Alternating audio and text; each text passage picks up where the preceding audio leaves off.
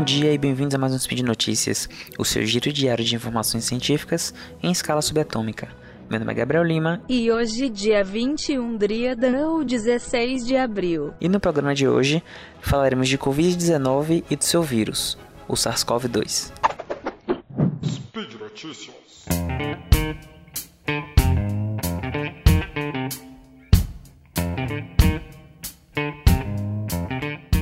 Então, gente, diante dessa situação da pandemia por Covid-19, o coronavírus disease do ano de 2019, e a necessidade de entender como ele irá se comportar a longo prazo e também o pós-pandemia, que é uma coisa que a gente tem que começar a se preocupar, um grupo de cientistas de Harvard publicou na Science, que é uma revista de alto impacto na literatura, junto com a Nature, talvez sejam as duas maiores e as mais conhecidas, publicaram um artigo recentemente, no dia 14 de abril, sobre projeções da dinâmica de transmissão do SARS-CoV-2, do vírus do vírus SARS, coronavírus 2, que é responsável por essa pandemia atual, como está projeções das dinâmicas de transmissão dele, inclusive no período pós-pandêmico.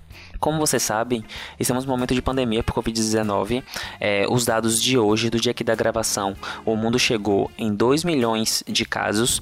Isso varia um pouco de plataforma para plataforma, mas em torno de 2 milhões de casos no mundo todo, já com cerca de 100 mil óbitos. Então são dados bastante importantes que a gente tem nesse momento de, de uma pandemia que já, tá, já deixou sua pegada na história, com certeza sendo uma das, uma das mais importantes é, que a gente já teve no mundo. É, sem a presença de, tratamento, de tratamentos farmacológicos definidos, o tratamento hoje em dia ele é muito baseado nas medidas de suportes gerais e específicas, como por exemplo a ventilação mecânica ou a fisioterapia, a fisioterapia respiratória. A gente ainda não tem nenhum medicamento que seja diretamente no combate do coronavírus, um antiviral, alguma coisa que se mostre efetivo na redução da replicação viral, do tempo de tratamento, da redução da mortalidade. A gente ainda não tem isso. É, o, né, no momento da gravação desse spin, a gente tem vários testes é, sendo, sendo feitos no mundo todo com diversos medicamentos, inclusive no Brasil. O mais famoso deles, de longe, certamente, é a hidroxicloroquina, que é um medicamento antimalárico utilizado também para algumas doenças autoimunes, como lupus. Mas no momento, é, a gente não tem nada que, que seja é, é, específico para o coronavírus, nem que seja eficaz para o coronavírus para reduzir a, a, a doença em si. A gente só consegue, por enquanto, dar as medidas de apoio. Né? É, além dessa parte de tratamento geral e específico pulmonar, as outras medidas que a gente pode fazer são medidas é, sanitárias, né, epidemiológicas no controle da transmissão, isolamento social, a quarentena, seja lá o que for, é, para tentar reduzir, mitigar o famoso achatar a curva da transmissão. O achatar a curva ele não necessariamente fala da redução do total de casos, embora isso aconteça, mas ele fala principalmente de não sobrecarregar o sistema de saúde, visto que a gente tem uma quantidade limitada de leitos, de profissionais capacitados para atender essa população. E aí outras condições, não só pelo coronavírus, como outras condições que acontecem no dia a dia, o infarto, o AVC, o acidente de carro, a, a, os grandes queimados, que necessitam de cuidados intensivos podem acabar aumentando sua taxa de mortalidade por falência do sistema de saúde. Então, o principal motivo do achatamento da curva é esse, e, é isso que a gente preconiza no isolamento social ou na, na, na, quarentena, ou seja lá qual for o nível que vai ser aplicado naquele, naquela região. É, desde o início da pandemia, diversos países já decretaram algum nível de isolamento. A gente vê na notícia o tempo todo, a gente sabe que tem países que estão em escalas diferentes, tem países que é proibido de sair na rua por mais de tanto tempo, tem países que é só isolamento, tem países batendo nas pessoas que saem nas ruas, tem países que nada acontece. Então a gente tem diferentes é, escalas, inclusive já temos países que estão arrefecendo seus níveis de quarentena, como é o caso é, mais comum da China, que há pouco tempo ela reabriu, por exemplo, o, o a, a, passagem, eu não posso dizer com detalhes, eu posso acabar dando alguma mensagem equivocada, mas ele, ela reduziu o isolamento da região de Wuhan, que foi um dos epicentros do início da, da, da pandemia, né? Na época que ainda não era nem o coronavírus, o SARS-CoV, nem tinha esse nome, ainda, ainda era o nCoV, que é o novo coronavírus, que depois foi batizado. A questão é que sobre a pandemia, sobre tratamento, a gente discute bastante, mas temos dois pontos que, que nos deixam bastante preocupados assim frente à pandemia e o cenário pós-pandemia. O primeiro deles é a ausência da imunidade na sociedade para o SARS-CoV-2. Para a, o vírus que causa COVID, a Covid-19. E também a gente tem um desconhecimento do comportamento imunológico. A, a memória imunológica dele ela é perene, ela diminui, existe algum tipo de imunidade cruzada, a gente ainda não sabe isso. E a segunda coisa é que a gente não sabe exatamente a taxa de transmissão e o impacto na saúde que o Covid-19 tem. A gente tem, por exemplo, mortalidades que variam muito no mundo tudo bem, a gente sabe que às vezes tem países que acabam tendo uma, uma superestimativa da mortalidade por conta da subrealização de testes, e aí você tem, por uma, por uma concentração, é só, é só testando os mais graves e aumentando a mortalidade.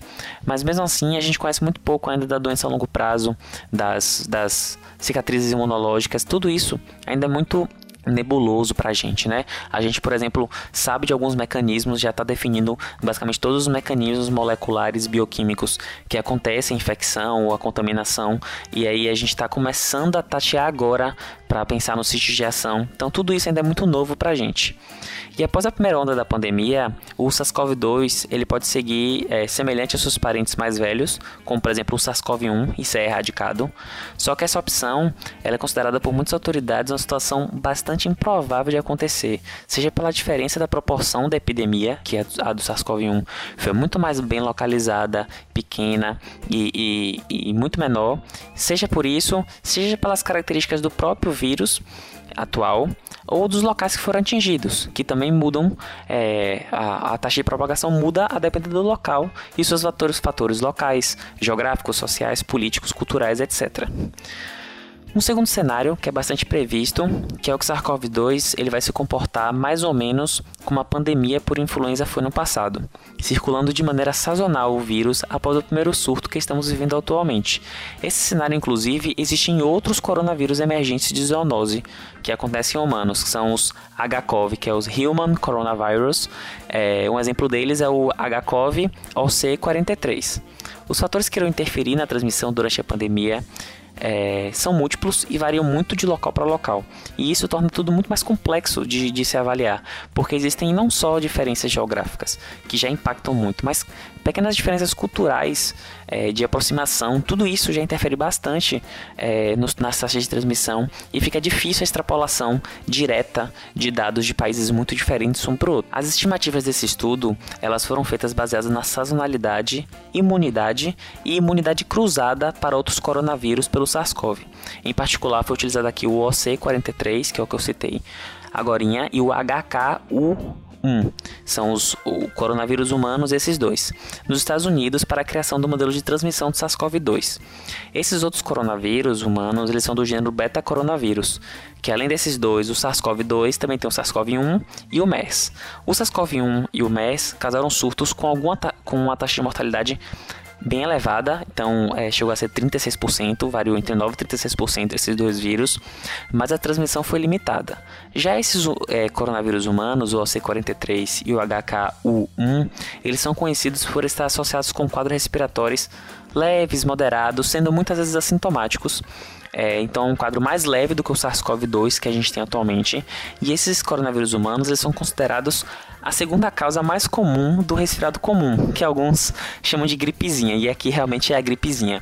O resfriado comum, que a gente chama de gripe, na maioria das vezes não é gripe, é o resfriado comum, que é a, também chamado de nasofaringite aguda, que é essa febrícula baixa, com nariz entupido, tosse, esse quadro geral.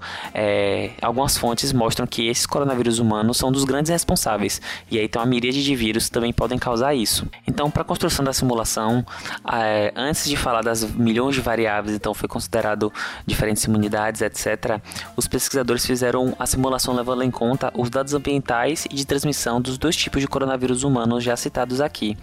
Eles levaram a taxa de transmissão, enfim. É, eu não vou entrar em detalhes no artigo, eu vou deixar aí no link para vocês darem uma olhada, mas eles fizeram o modelo deles e após isso colocaram um terceiro beta-coronavírus na dinâmica para representar sustentar o SARS-CoV-2. Foi assumido um período de latência de 4,6 dias e um período de infecção de 5 dias. Para o SARS-CoV-2, foi assumido que a transmissão sustentada começou no dia 11 de março, quando a OMS declarou que o surto de Covid-19 era uma pandemia. Então foram feitos diversos cenários pelos próximos 5 anos, até 2025, considerando que o SARS-CoV-2 pode ser transmitido em qualquer estação do ano. Diversas simulações foram feitas, baseadas nas estimativas dos próximos surtos, e aí dependia muito do tempo, é, se a imunidade for permanente, se não for permanente, se vai aparecer, se vai ter muita imunidade cruzada, pouca imunidade cruzada. Então foram feitos feitos diversos cenários é, pensando em cada tipo de pequena alteração que poderia acontecer. Por exemplo, se a imunidade, se a imunidade para o SARS-CoV-2 for permanente, o vírus pode desaparecer após 5 anos, porque aí você vai ter uma imunidade completa na população e ele não vai conseguir ser sustentado na transmissão, porque vai ter um rebanho muito já, é, muito já protegido do vírus. É, é, então, foram feitas diversas, diversas é, estimativas, porque a gente não sabe, não controla 100% do tudo, é, não, não, controla tudo. Se a imunidade ao SARS-CoV-2 se comportar semelhante a outros coronavírus, surtos recorrentes dele devem acontecer durante o inverno dos, próximos, dos próximos anos. São prováveis de acontecer nos próximos anos, e a incidência total do SARS-CoV-2 até 2025 depende muito também da, da capacidade de imunidade cruzada com os coronavírus humanos. Existem alguns estudos mostrando que existe imunidade cruzada dos HCOV que são os coronavírus humanos, com o SARS-CoV-1 e o MERS, e aí que talvez algum tipo de resposta possa existir e criar um certo tipo de imunidade na população cruzada. Isso ainda não sabe se é, o quanto isso pode impactar no SARS-CoV-2 e foi levado em conta todo esse tipo de variável, todo esse tipo de variável. E sobre os resultados, já falei um pouquinho né, sobre é, a capacidade de desaparecer em 5 anos, mas o, a, a discussão do, do artigo ele começa falando que muitas coisas poderiam reduzir a taxa da, da pandemia e melhorar logo, que seria, por exemplo, a vacinação, outras intervenções mais intensas, como a quarentena bem forçada. Só que essas intervenções são difíceis de acontecer. Primeiro, a vacinação a gente tem um prazo muito curto para acontecer, e a quarentena é, super estrita também é muito difícil de se manter a longo prazo. Então, pensando no distanciamento social e vigilância contínua, que seria o quadro que a gente consegue sustentar, o Estado ele prevê que seria necessário essas medidas serem mantidas até 2022. É um número muito grande, é uma taxa muito grande, a gente não consegue imaginar como seria feito se manter em, em distanciamento pelos próximos oito meses. A gente sabe também que muita coisa vai surgir, então vão surgir testes melhores, mais novos, a gente vai conseguir testar mais gente, tá, talvez daqui a um tempo.